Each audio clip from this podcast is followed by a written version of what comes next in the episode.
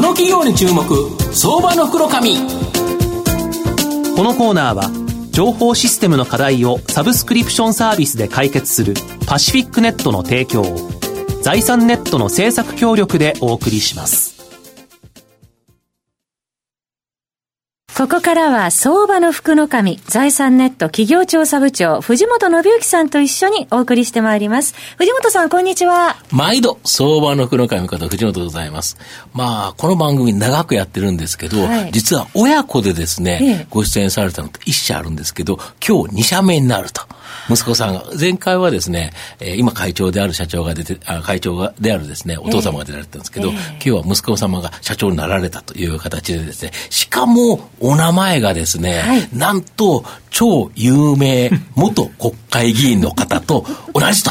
いうですね、はい、方なんですけど、ご紹介したいかと思います。今日、えー、ご紹介させていただきますのが、証券コード2674、東証一部上場、ハードオフコーポレーション代表取締役社長の山本太郎さんにお越しいただいてます。山本社長、よろしくお願いします。はい、よろしくお願いします。よろしくお願いします。ハードオフコーポレーションは東証一部に上場してまして、えー、現在株価が、はい、825円ですね。とすると1単位8万円強で買えるという形になります。はいはい、新潟県新発田市に本社があるハードオフ、オフハウス、モードオフ、ガレージオフ、ホビーオフ、リカーオフのですね、自社ブランドのリューショップとブックオフを FC 展開している企業という形になります。山本社長、あの、御社はこの自社ブランドで6つのリューショップを運営されてるんですけど、それぞれのちょっと概要を教えていただいていいですか？はい、えー、当社6つのブランドに分けて展開しております。はい。で、1つ目はハードオフでして、はいはい、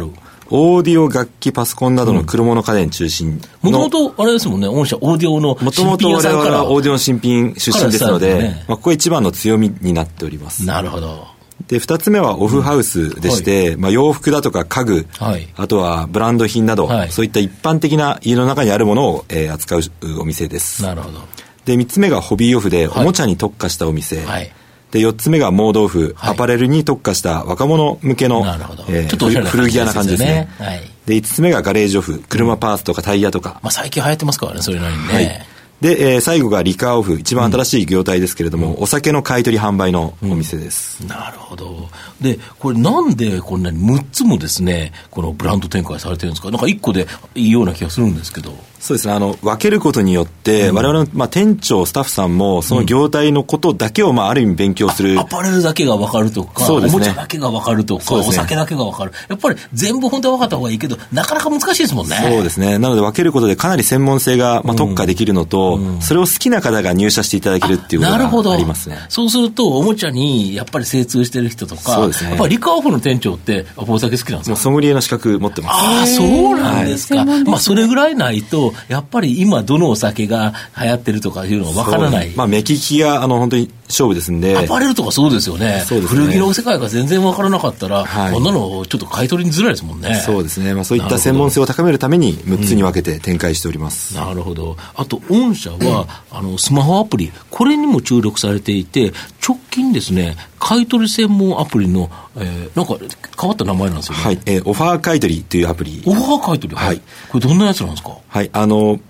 えー、買い取りにまあ特化した、えー、アプリなんですけれども、うん、あのお客様が、うん、あスマホ、はい、ご自身のスマートフォンで、はい、い。らないものを写真を撮るとですね、売りたいもの売りたいものですね、そうすると全国のハードオフがそれに対して、い。くらで売ってくださいというふうなオファーが入る。アプリああ、なるほど。1店舗に持って行って、おいくらで買い取るとかじゃなくて、はい、もう自分の家にいたときに、ポンと写真で何か、あれ撮れば、楽器でも何でもいいんですよね。そうです。本当に簡単に1分ぐらいで写真が掲載できて、うんうん、ですぐいろんな店舗から、じゃあいくらで売ってくださいっていうような、コメント付きのオファーが入る、そんな形なるほど、要は店舗ごとにそのお客さんのニーズが違うから、はい、これだったらうちの店だったら高く売れるよっていうところは高い値段で言ってくるし、そうですね。まあ、これ安かったら買いたいなっていう店だったらちょっと安めで言ってくるし、はいね、いろいろ値幅があるから、はい、その中で、まあ、一番高いところに売らない人もいるとか。そうですね。あの普通に考えれば高いところに売りそうなんですけれども、ねうん、我々の場合その、そこにコメントをつけますんで、はい、あのよりこのこの店員に売りたいみたいなところがですね、あると、意外と高いところではなくて、あの、その2番目、3番目のところにお客様が、うん、えー、商品を送っていただけることもあります、うん、やっぱりこのネットとの融合っていうのは今後も進められるんですか？はい、あの今ですね、我々店頭での買い取りがほぼほぼ100%なんですけれども、うん。はい、まあ、そこにプラスオンになる形で、ネットでの、えー、買い取りっていうところを強化していきたいなというふうに考えております。なるほど。やっぱりこのリューショップっていうのは、買い取りが命ですよ、ね、買い取り命ですね。そうですよね。はい、要は買いいいものを買い取ったら、いいものが、商品が店に並ぶから、お客さんは来てくれる、買ってくれる。はい、だから、これなかったら、やっぱりなんかいまいちだなと思って二度と来ないっていう形になるから、はい、やっぱ買い取りっていうのが本当にそうですね。我々も、まあ、特にこだわりがありまして、うん、お客様から買い取ったものを販売すると。うん、あの、まあ、業者さんからたまにこう、商品も来るんですけれども、あまりそこには流れないように、ましてですね、しておりますので、うん、本当に買い取りが生命線なんですね。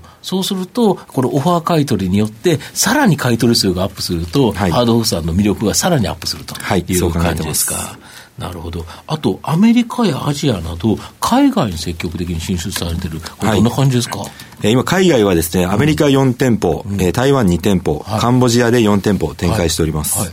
で、各店舗、例えばアメリカってなんか特徴あるんですか？アメリカはですね、あの、もともとガレージセールの文化など、リユースの文化自体はあるんですけれども、なかなかその、専門ショップ日本式のこの買い取りをするようなリユースショップはなくてですね、まあ非常にチャンスを感じてるんですけれども、えー、先月、えー、カリフォルニアで2号店となるサンターナ店というところを出店しまして、えー、買取売上ともに、あの、まあ、日本の数字を上回るような向上ぶりですので、うん、まあ、今後アメリカのスタンダードの形にしていきたいなというふうに考えております。なるほど。なんか売れ筋商品に違いってあるんですか、日本と？えー、っとですね、まあ、現地で我々買い取りしておりますので、はい、アメリカのなんかこう生活が見えてくる感じがあるんですけれども、例えば、はい、えー、まあ、家具だとかですね、あの、ピクチャーフレームだとか、額縁のような。額縁、もうアメリカ人額縁大好きですんで、まあ、そういった意味ではそういったものの買い取り販売が非常に好調だったりします。要は絵を飾ってたり、家族の写真をバーンと飾ってたりっていうのが、ね、日本で家族の写真がでかいのがドーンとあると、ちょっとね、ちっちゃいやつだったらありますけど、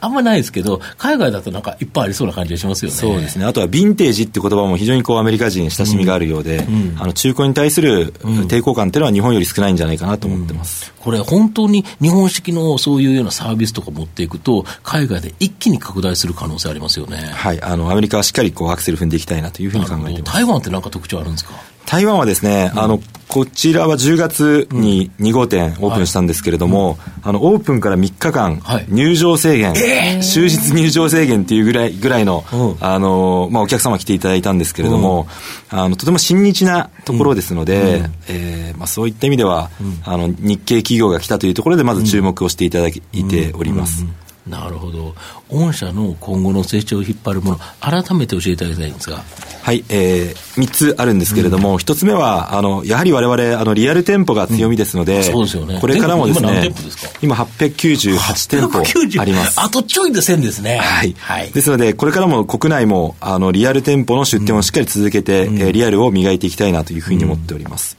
なるほど。で、二つ目は、あの、オムニチャンネル戦略でして、はいうん、あの、先ほどのオファーアプリも含めて、うん、アプリ、うん、あとはネットの販売、うん、SNS 等を含めてですね、リアルを中心としたオムニチャンネル戦略、まあそういったところに挑戦していきたいなというふうに思っております。なるほど。三つ目は？三つ目がですね、あの、海外での成長、あの、ここもしっかりアクセルを踏んでいきたいというふうに思っておりまして、え台湾、アメリカ、まあ、他の国々でもですね、あの、日本のこのリユースの文化、それをしっかり広広げていきたいなというふうに考えております。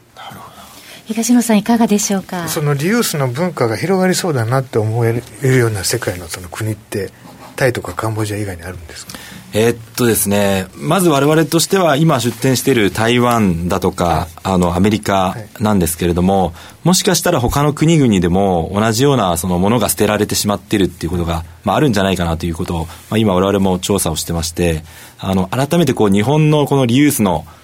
文化というか、どこに行ってもリユースショップがある文化っていうのは本当に日本独特のもので、これをちゃんとこう海外で展開していきたいなと、そんな思いがあります。ありがとうございます。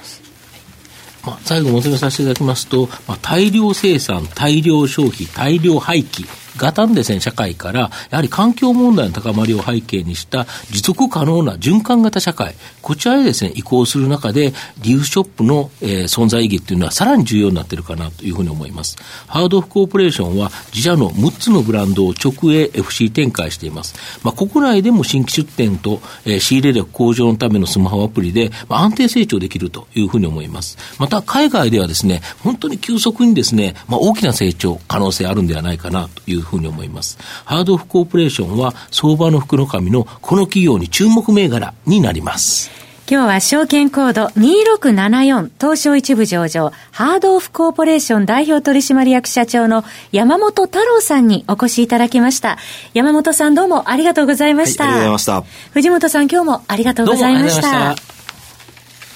IT の活用と働き方改革導入は企業の生命線。東証2部証券コード3021パシフィックネットは IT 機器の調達、運用保守、クラウド活用まで情報システム部門をサブスクリプション型サービスでサポートし企業の IT 戦略を応援する信頼のパートナーです。